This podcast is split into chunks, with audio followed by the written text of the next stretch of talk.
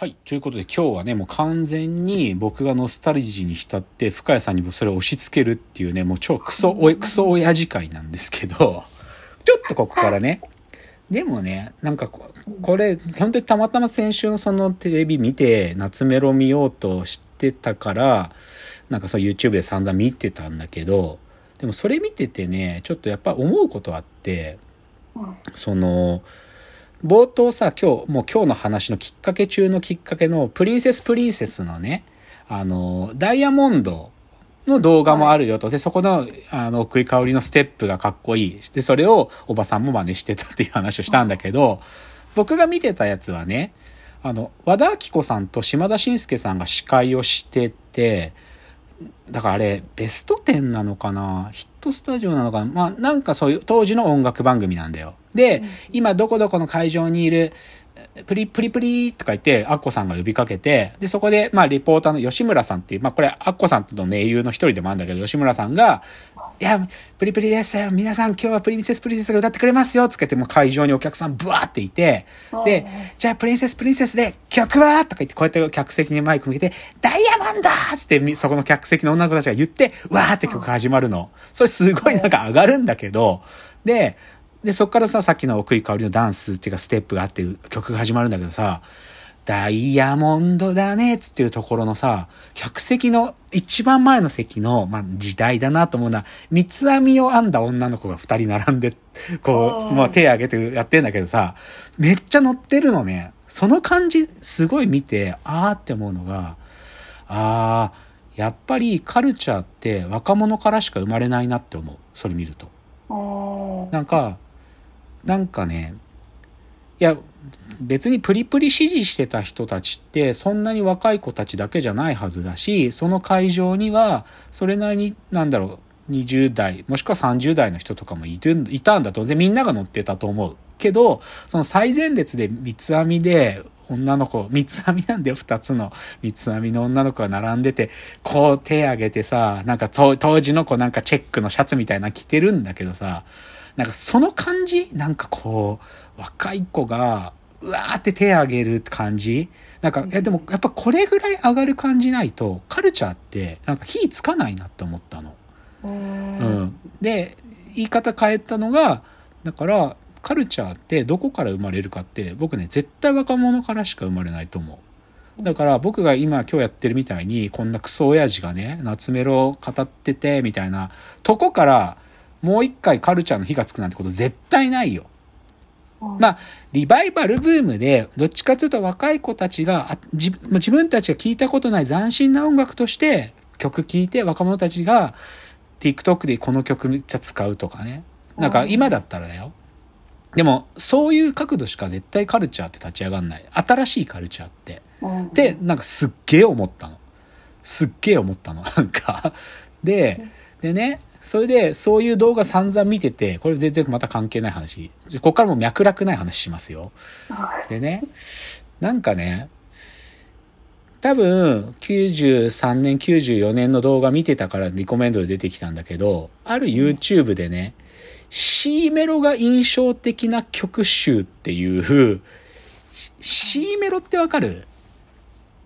なんかさ、あの、音楽ってさ、A メロ、B メロ、サビ、A メロ、B メロ、サビっていう構造があった時にさ、最後のラスサビっていうか、大サビの前にさ、ちょっと転調して曲調が変わる部分で C メロっつって、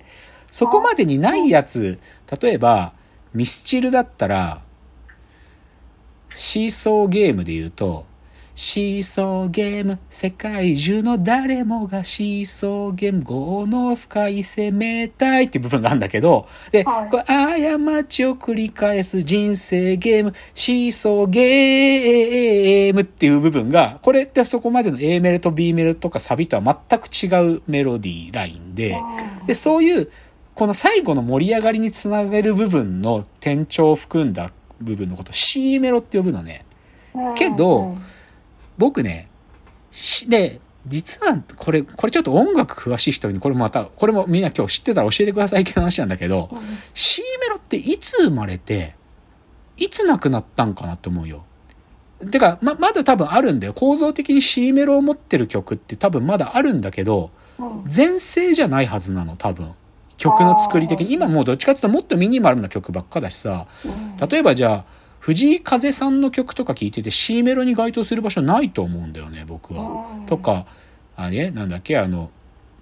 あの人たちの名前すぐ忘れちゃう。ヌー、キングヌー。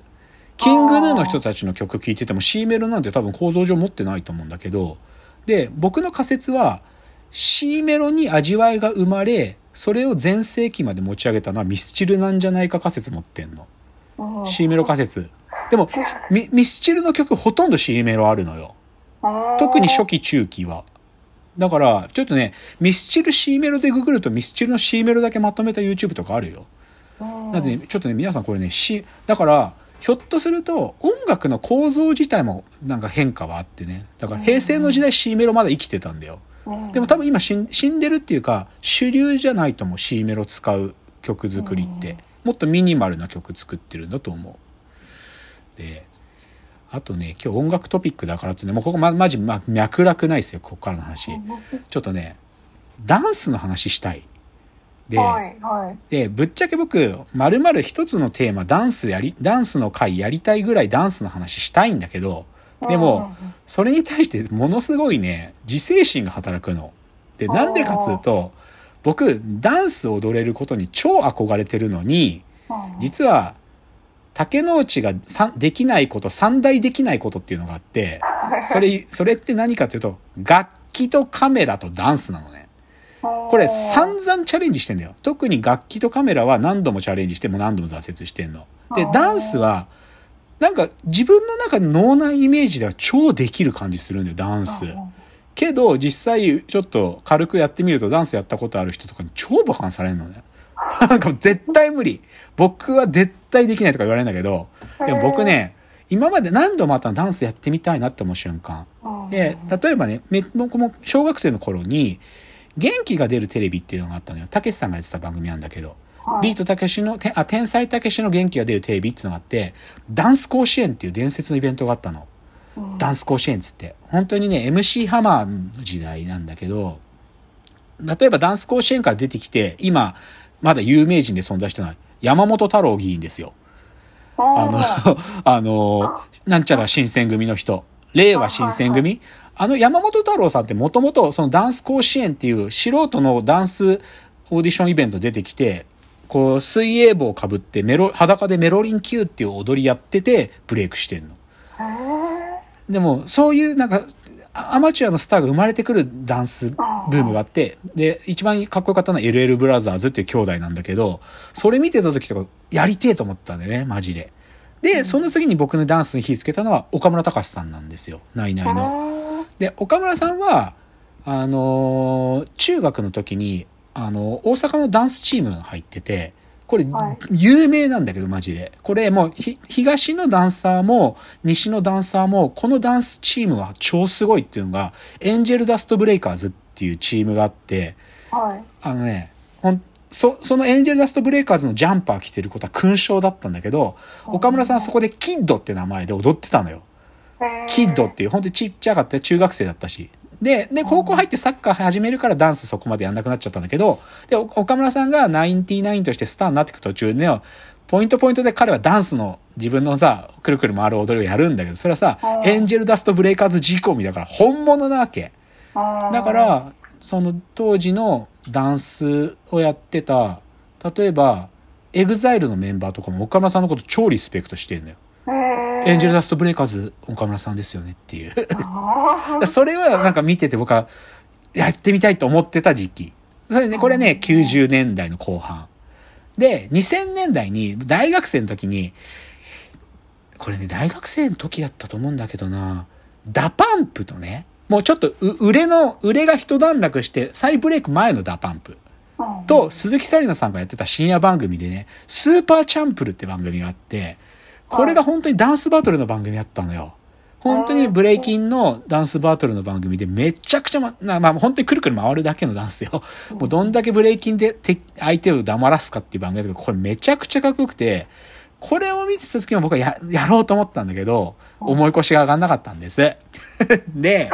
でね、これちょっと今日言いたい。で、僕、ぶっちゃけだから僕のできない、三大できないことですよ、ダンス。そのうちの一つですよ。けどね、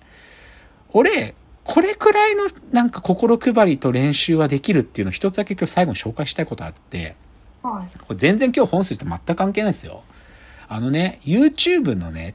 あの、チャンネル名で、新宝島の奇跡、奇跡っていうのはこう、あの、奇跡ね、ミラクルじゃない方の、こう、足跡の方の奇跡ですよ。新宝島の奇跡っていうチャンネルがあってね、そこ、それがね、はい。東海大甲府高校の文化祭の映像だけが集まってる動画チャンネルだ。3つしかないんだけど。うん。で、これは、サカナクションの新宝島の音楽をかけて、はいはい。男子高校生たちがステージでパフォーマンスをしてるっていう動画なの。うんで、僕これ超好きなの。で、これ超好きで、で、これ超好きな理由いくつもあるんだけど、で、その、でも好きな理由のひたくさんある中の、そのうちの一つに、こいつと同じくらいは俺踊れる気がするっていう、その、なんていうか僕のベンチマークになってるやつなのね、実は。なんでちょっとこの最後のチャプターで、この新宝島の奇跡という動画チャンネルの、ここの高校生たちのダンスの話で今日最後の話に向かいます。じゃあ最後のチャプターです。